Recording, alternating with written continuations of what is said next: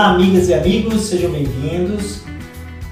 Esse nosso episódio quero falar de um tema, mas talvez, se você se enquadrar no que eu vou dizer agora, talvez ele não seja apropriado para você. Se você se acha bam bam bam, se você gosta de ter a palavra final, se você gosta de desafiar as pessoas, talvez esse episódio não vai te ajudar. Agora, se você está em busca de viver num ambiente profissional saudável, se você está buscando construir uma carreira, isso vai te ajudar. O tema dele é não brilhe mais do que o sol. Então, primeiro que é o seguinte, a própria frase já diz isso. É impossível você brilhar mais que o sol. Então, não queira nem brilhar mais do que o sol. Porque se você tentar brilhar mais do que o sol, isso não vai acontecer e naquele, naquele momento. E isso pode trazer determinados constrangimentos para você. Então, o que eu quero dizer com relação a isso? Nós, engenheiros, nós, arquitetos, nós realmente temos uma prepotência com relação às coisas e realmente, pelo que a gente estudou, principalmente quem já é mais experiente e tudo mais, você já tem uma visão muitas vezes óbvia de determinadas situações. Ou mesmo o pessoal da geração mais nova olha determinadas situações e fala: puxa, esse pessoal antigo aqui está desatualizado, eles estão falando em AutoCAD, já existe realidade virtual, é? já existe o Big Data, a gente poderia consultar, ah, podemos consultar isso na internet, por que, que nós vamos olhar naquela apostila, né? Naquela apostila feita de cópia ainda, daquelas bem antigas mesmo, onde tem dados importantes que muitas vezes nem no Google tem. Então, muitas vezes a gente tem essa prepotência.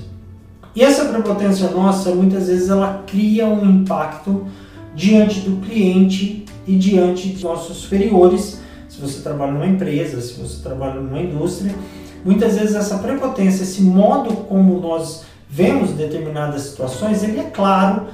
Muitas vezes nós estamos certos, na maioria das vezes, né? É assim que a gente pensa, na maioria das vezes nós estamos certos mas muitas vezes ele cria um constrangimento, ele cria essa situação de brilhar, de querer brilhar mais do que o sol.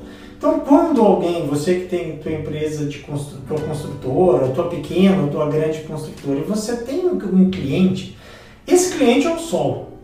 Então, por mais que você está correto na sua definição, ele vai brilhar mais do que você. E ele tem que brilhar mais do que você.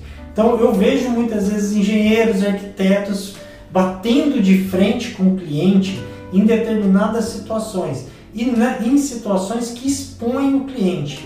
Então nós somos muito de pegar a norma e falar assim, ah, mas conforme a norma é isso aqui, conforme a norma é essa situação. Esse tom de voz, essa maneira como muitas vezes nós propomos isso, ele pode sim afastar o cliente de nós, ele pode criar uma repulsa com relação a nós. Errei, já fiz, eu falo isso de experiência, porque eu já fiz muito isso no início da minha carreira.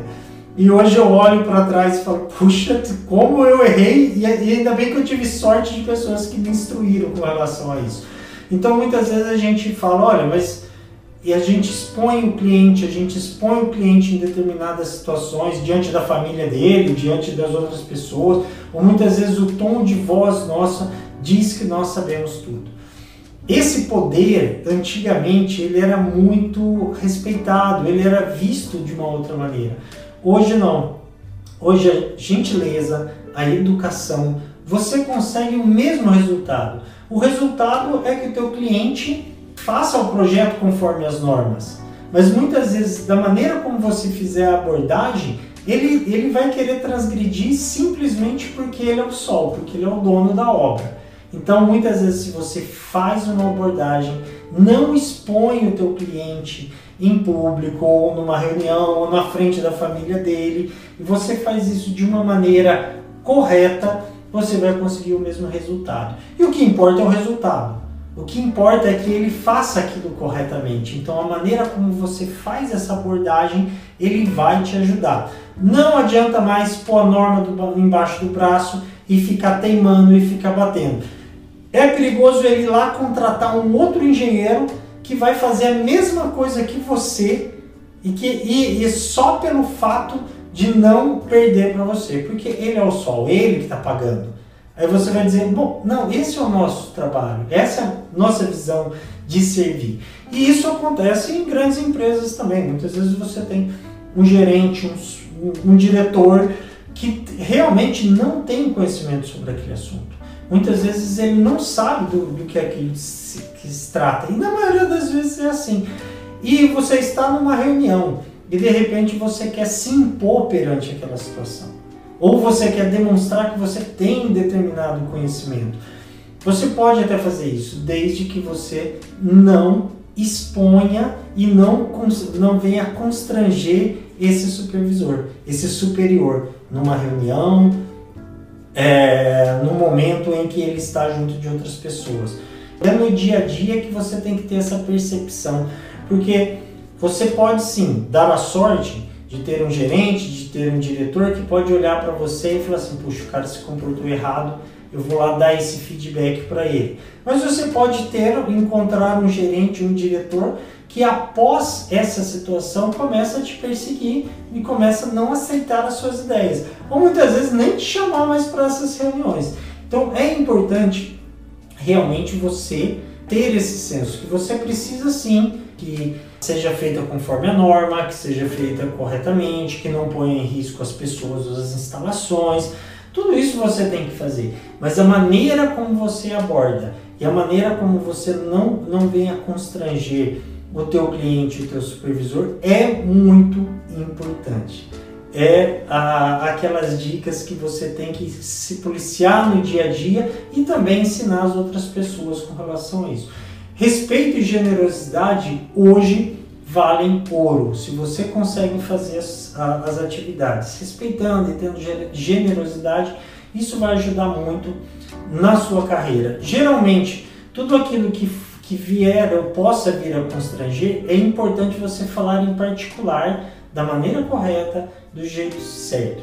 E também outra questão, é muito importante, quem está superior a nós, ele vai ficar com mérito. Então, quando me contrato para um determinado trabalho e eu faço esse trabalho, a partir do momento que me pagaram desse trabalho, o mérito já é de quem recebeu o trabalho.